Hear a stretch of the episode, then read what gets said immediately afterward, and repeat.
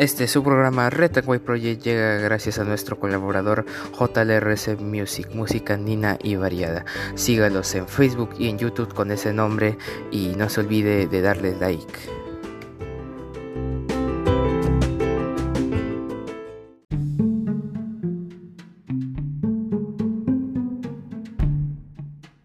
Buenas a todos, bienvenidos a este programa Red and White Project 200 años de independencia. El día de hoy, 14 de julio del 2021, estas son las principales portadas de los diarios de nuestra nación. Proclamación presidencial podría ocurrir el fin de semana o este lunes. Todos los jurados electorales especiales publicaron ya los resultados electorales. A partir de hoy, Fuerza Popular tiene tres días de plazo para apelar, en tanto las impugnaciones serán resueltas de inmediato por los jurados electorales especiales o el Jurado Nacional Electoral, según sea el caso.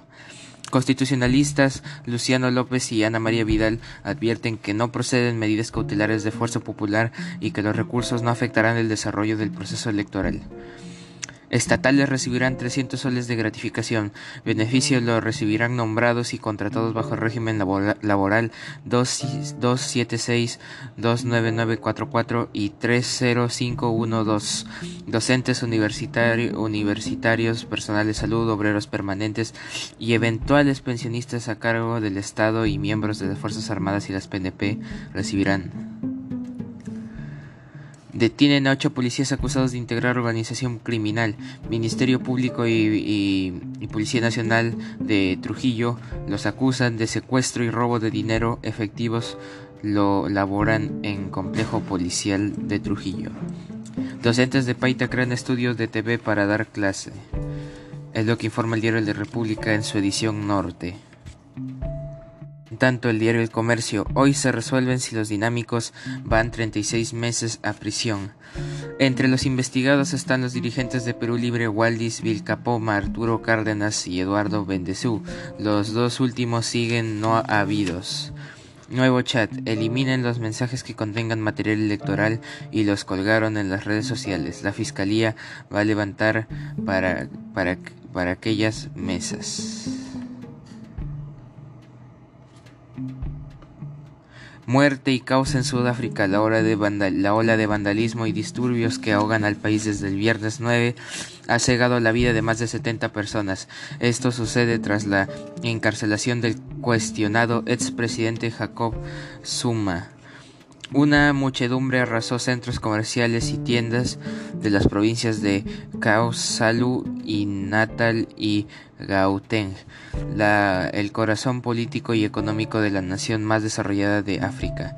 El detonante de las revueltas es una mezcla de reivindicación social y defensa al exmandatario Zuma, acusado de corrupción. Proceso contra el reloj. Jurado Nacional Electoral estima que la proclamación de los resultados electorales se dará este 19 o 20 de julio. Pendiente. Fuerza Popular y sus aliados anuncian que apelarán al menos 15 resoluciones. Ello podría retrasar la decisión general. Los 60 jurados electorales especiales culminaron ayer las proclamaciones descentralizadas del resultado.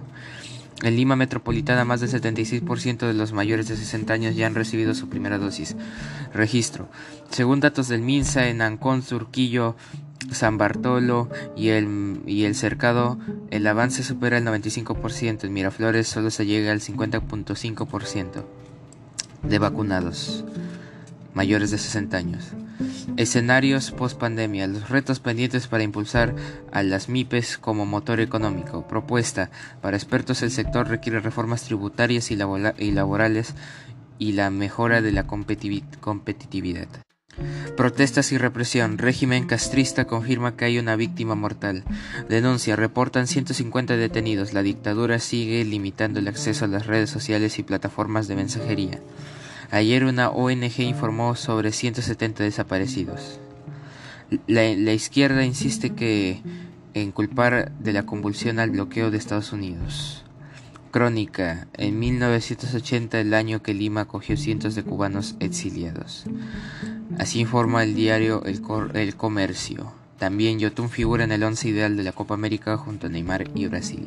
Y hablando de Yotun, entre Bravos, el diario Depor pone su portada, Yotun fue elegido como parte del once ideal de la Copa América en el que se codea con monstruos como Messi y Neymar. Ahora le toca decidir su futuro gradas al gran torneo que hizo.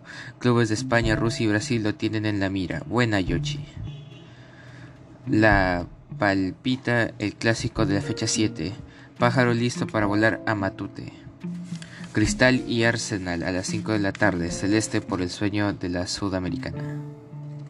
Así informa el diario Depor. Mientras tanto, un día como hoy, 14 de julio, en, 1789 en París, Francia, se produce la toma de la Bastilla, que supuso el fin del antiguo régimen y del comienzo de la Revolución Francesa. En 1790, la Revolución Francesa, los ciudadanos de, París celebran la monarquía constitucional y la reconciliación nacional en la fiesta de la Federación. En 1808, la, la en Medina de Río Seco, España, en el marco de la Guerra de Independencia Española, el ejército francés vence al español en la batalla de Moclín o de Medina de Río Seco. En 1969 inicia la Guerra del Fútbol entre Honduras y Salvador. En 1979, en Estados Unidos, el secretario de Estado Cyrus Vance emite la nota Cyrus Bank para forzar la renuncia del presidente de Nicaragua, Anastasio Somoza de Baile, quien enfrentaba la insurrección popular sandinista. En 1998, en la República Democrática del Congo, el presidente Coren Kabila destituyó al comandante en jefe, el ruandés James Kabare, incidente fundamental durante la Segunda Guerra del Congo. En 1999 en Londres se firma el acuerdo entre Argentina y Reino Unido que permite el acceso de los argentinos a las Islas Malvinas. En 2002 en Francia un tal Maxime Brunere intenta atenta contra el presidente Jacques, Jacques Chirac. En 2010 en la localidad de Tirúa, Chile, se registra una fuerte réplica del terremoto de Chile de 2010 de magnitud 6.6 en la escala de Richter. Es percibida en toda la región de Araucanía y el Biobío. En 2011, Villa Martelli, Buenos Aires, la presidenta Cristina Fernández de Kirchner inaugura la mega muestra Tecnópolis, que duraría hasta el 22 de agosto. En 2016, en la ciudad de Niza, Francia, un terrorista al volante de un camión arrolló a una multitud de personas que estaban celebrando la fiesta nacional de Francia. Se calculan 84 muertos y 50 heridos críticos. Atentado en Niza. Y mientras tanto, el dólar cuadra ahora a 3.98 soles peruanos y el Bitcoin se encuentra alojado en en 32 32.803.20 dólares estadounidenses.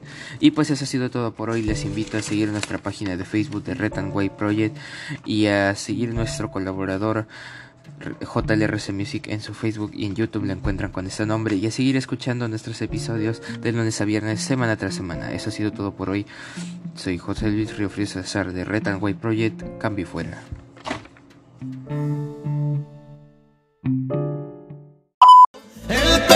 Nació cerrando, el Perú se hizo grande